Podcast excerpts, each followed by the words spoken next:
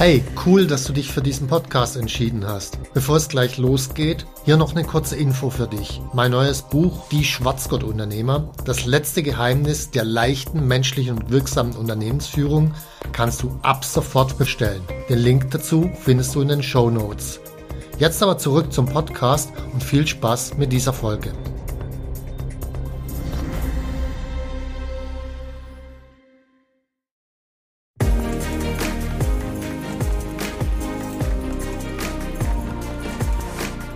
Hallo zusammen, ich bin Stefan Mehrath, Unternehmer, Bestseller-Autor und Unternehmercoach. Ich bin davon überzeugt, dass Unternehmersein die geilste Lebensform der Welt ist. In diesem Podcast möchte ich dich, wie meine jährlich über 1000 Seminarteilnehmer, dabei unterstützen, zum besten Unternehmer zu werden, der du sein kannst, zum Schwarzgurt-Unternehmer.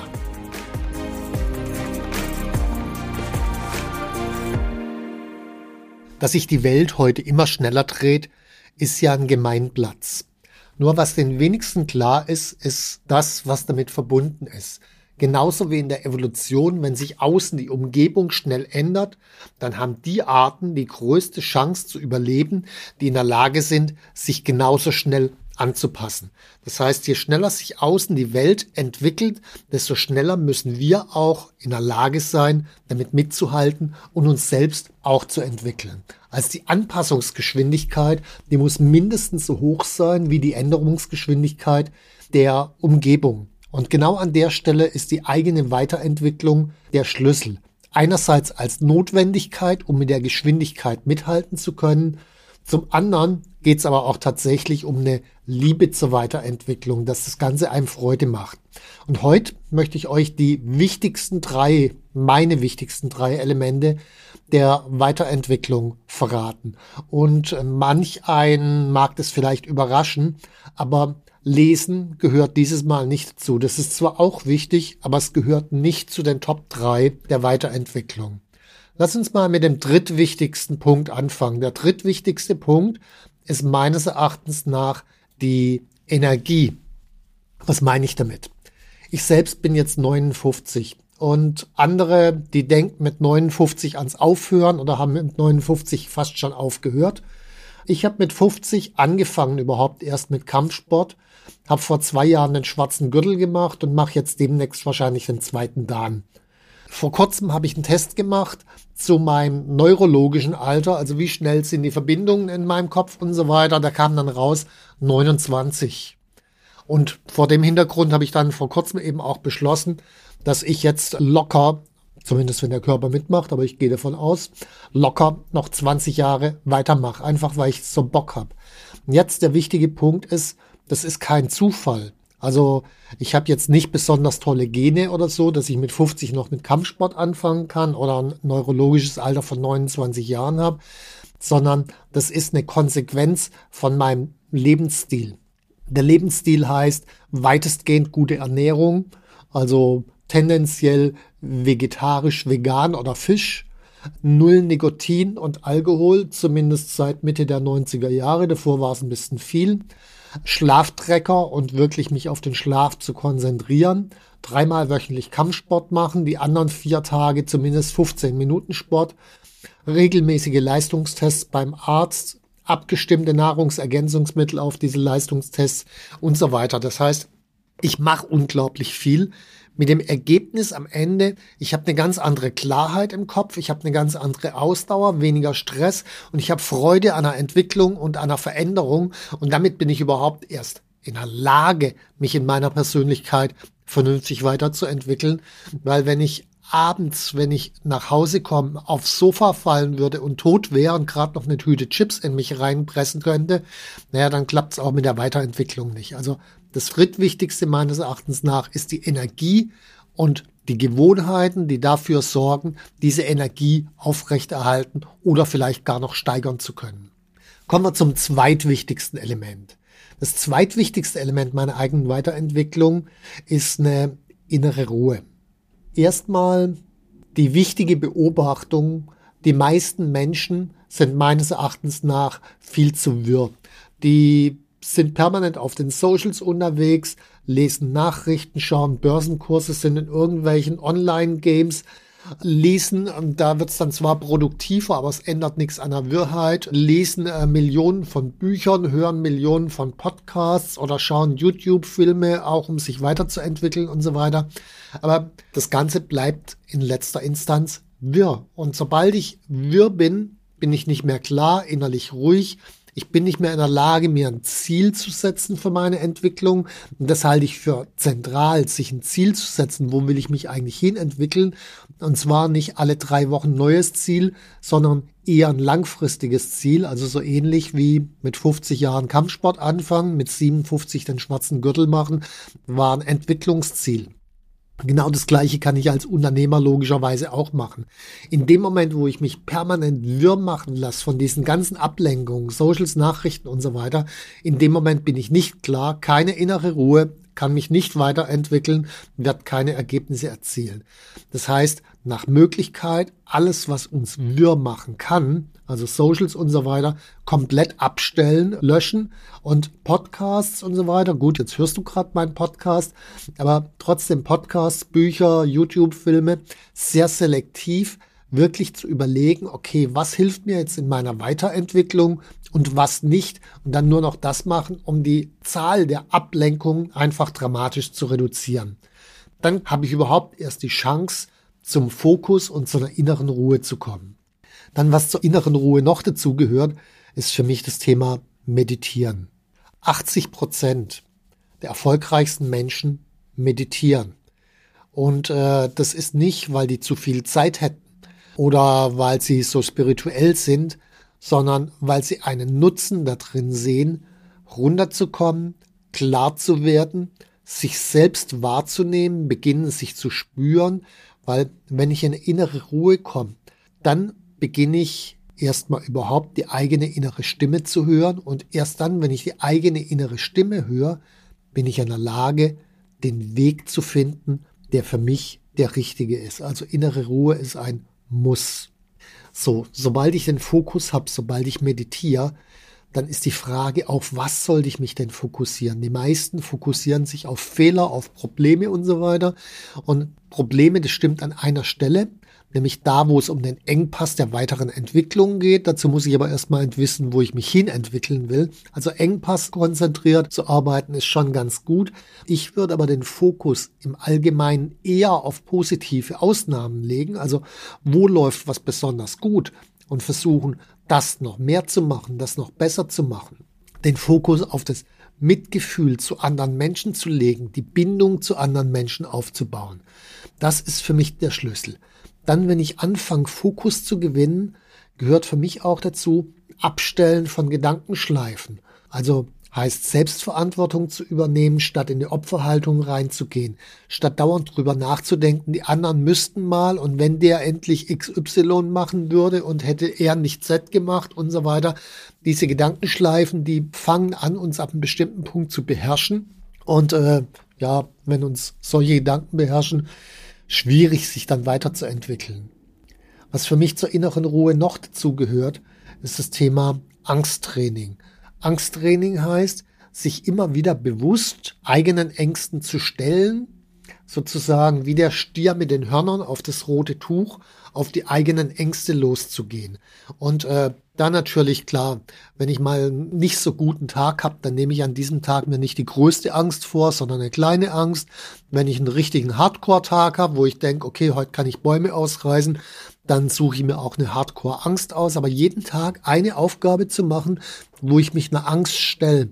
Weil der Effekt ist, im Lauf der Zeit werden die Ängste immer kleiner, weil ich in mir selbst immer selbstbewusster und immer größer wird. Und in dem Maße, wo die Ängste kleiner werden, wird auf einmal alles in uns ganz ruhig und wir hören das, was ich vorher schon gesagt habe. Wir hören wieder unsere eigene innere Stimme. Und dann noch ein Punkt zur inneren Ruhe. Das ist eine Querverbindung zum Thema Energie, was wir vorher schon hatten. Da gibt es einen veganen Kanadier, der ist unter anderem Triathlet, Racer heißt er, glaube ich, mit Nachnamen.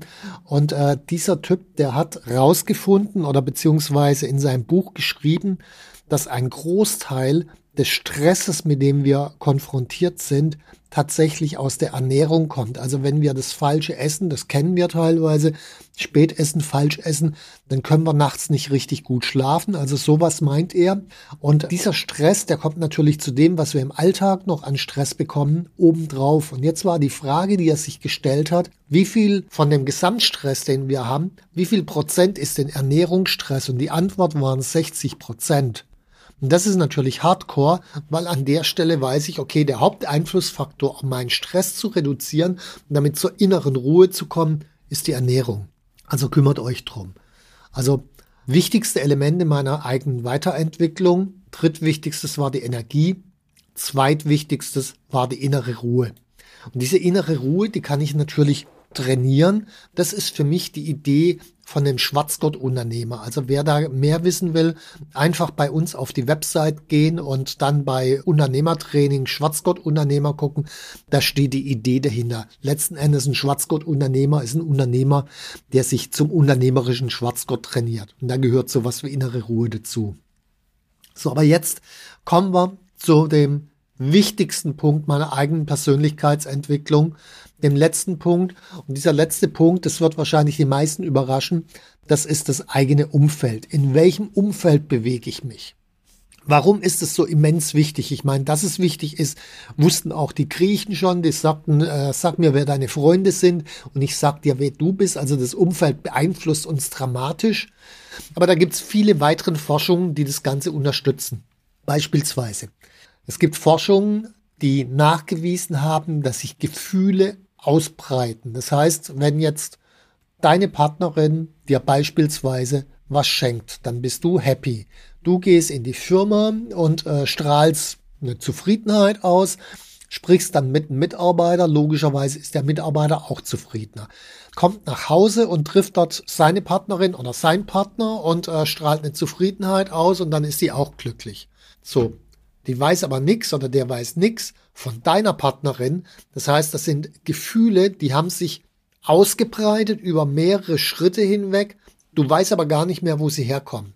Heißt umgekehrt, ein Großteil der Gefühle, die wir selbst haben, haben wir in letzter Instanz, wenn wir ehrlich sind, keine Ahnung, wo die herkommen, weil das eine Ansteckung ist, die über andere passiert.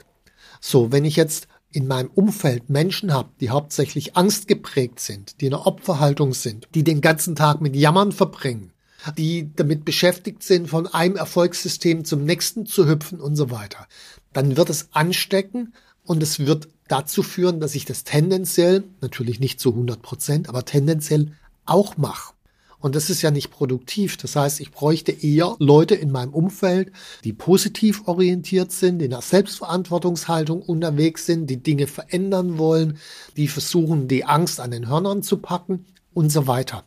So, jetzt geht's aber noch krasser. Und zwar, es breiten sich nicht nur Gefühle aus, sondern es breiten sich auch Glaubenssätze aus. Glaubenssätze ist ja nichts anderes als eine Reihe von Stories, die mit bestimmten Gefühlen verbunden sind. Zum Beispiel gibt es Leute, die behaupten, Mitarbeitern muss klar gemacht werden, wer der Chef ist.